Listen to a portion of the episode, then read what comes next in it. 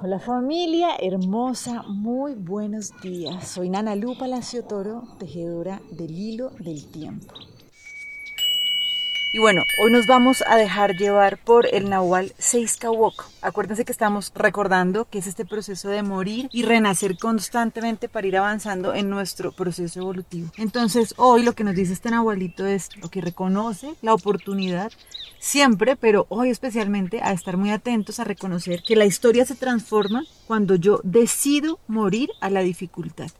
Y es como que a veces nos acostumbramos a vivir con bajos niveles, ¿no? Como de gozo, de vitalidad y de alguna manera como pensando que la vida es difícil, ¿cierto? Pero lo que nos viene a decir hoy la energía disponible es no, la vida no es difícil. ¿sí? La vida es difícil si tú te permites vivirla y replicarla de esa manera. Y ahí es cuando nos vamos a dar cuenta, ¿no? Es como a lo largo de todo mi linaje, cómo se ha venido repitiendo una, dos, tres, cuatro, tantas veces. Entonces hoy el Nahualito se discabó, que es el que nos viene a decir, ok, vamos a aprender a través de las dificultades que eh, podemos evidenciar en nuestro linaje, en nuestras familias, en nuestra comunidad, porque está resguardando ¿sí? esa clave de qué es lo que yo necesito poner en orden. Pero es como entender ese papel que nosotros tenemos, así como tipo héroes, para transformar la historia de nuestras comunidades, de nuestras comunidades, de nuestras familias. Entonces es como estar atentos a eso que va saliendo de nuestros linajes que están mostrando algún tipo de dificultad.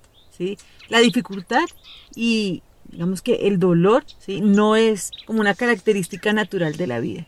Esa es una característica natural de nuestras creencias limitantes. Por eso hace siete días veíamos que pues nosotros somos un imán, ¿sí? Necesitamos estar atentos de qué estamos atrayendo.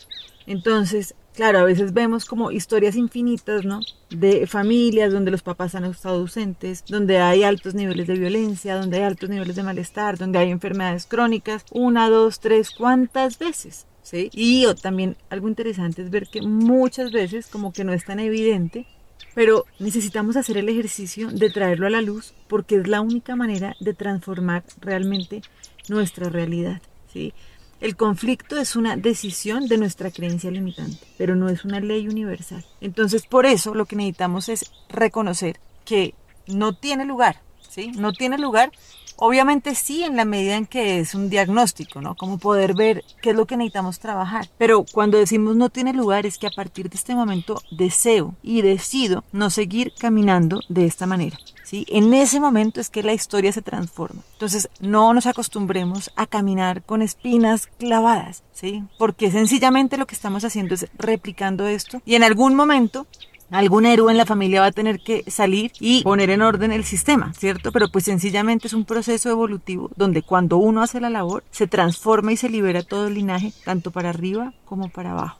Entonces hoy, para avanzar en este propósito de transformar nuestra historia muriendo a esa dificultad que sencillamente es una creencia limitante mantenida en el tiempo, entonces vamos a trabajar con la lección del curso de milagros, que nos dice, Abrigar deseos conflictivos no puede ser mi voluntad.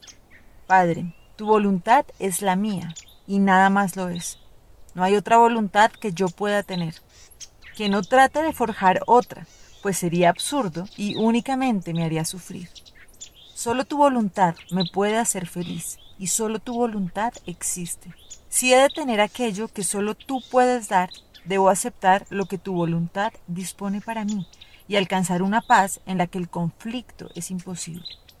Tu Hijo es uno contigo en ser y en voluntad, y nada contradice la santa verdad de que aún soy tal y como tú me creaste.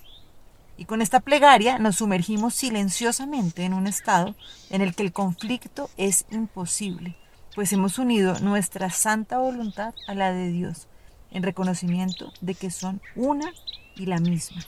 Bueno, pues un abrazo grandísimo, que podamos seguir tomando la decisión de ir quitando esos nudos, sencillamente de irnos desnudando para poder caminar cada vez más livianos y reconociendo ese ser completo que somos. Bendiciones y bueno, sigamos tejiendo este hilo del tiempo. Mucha.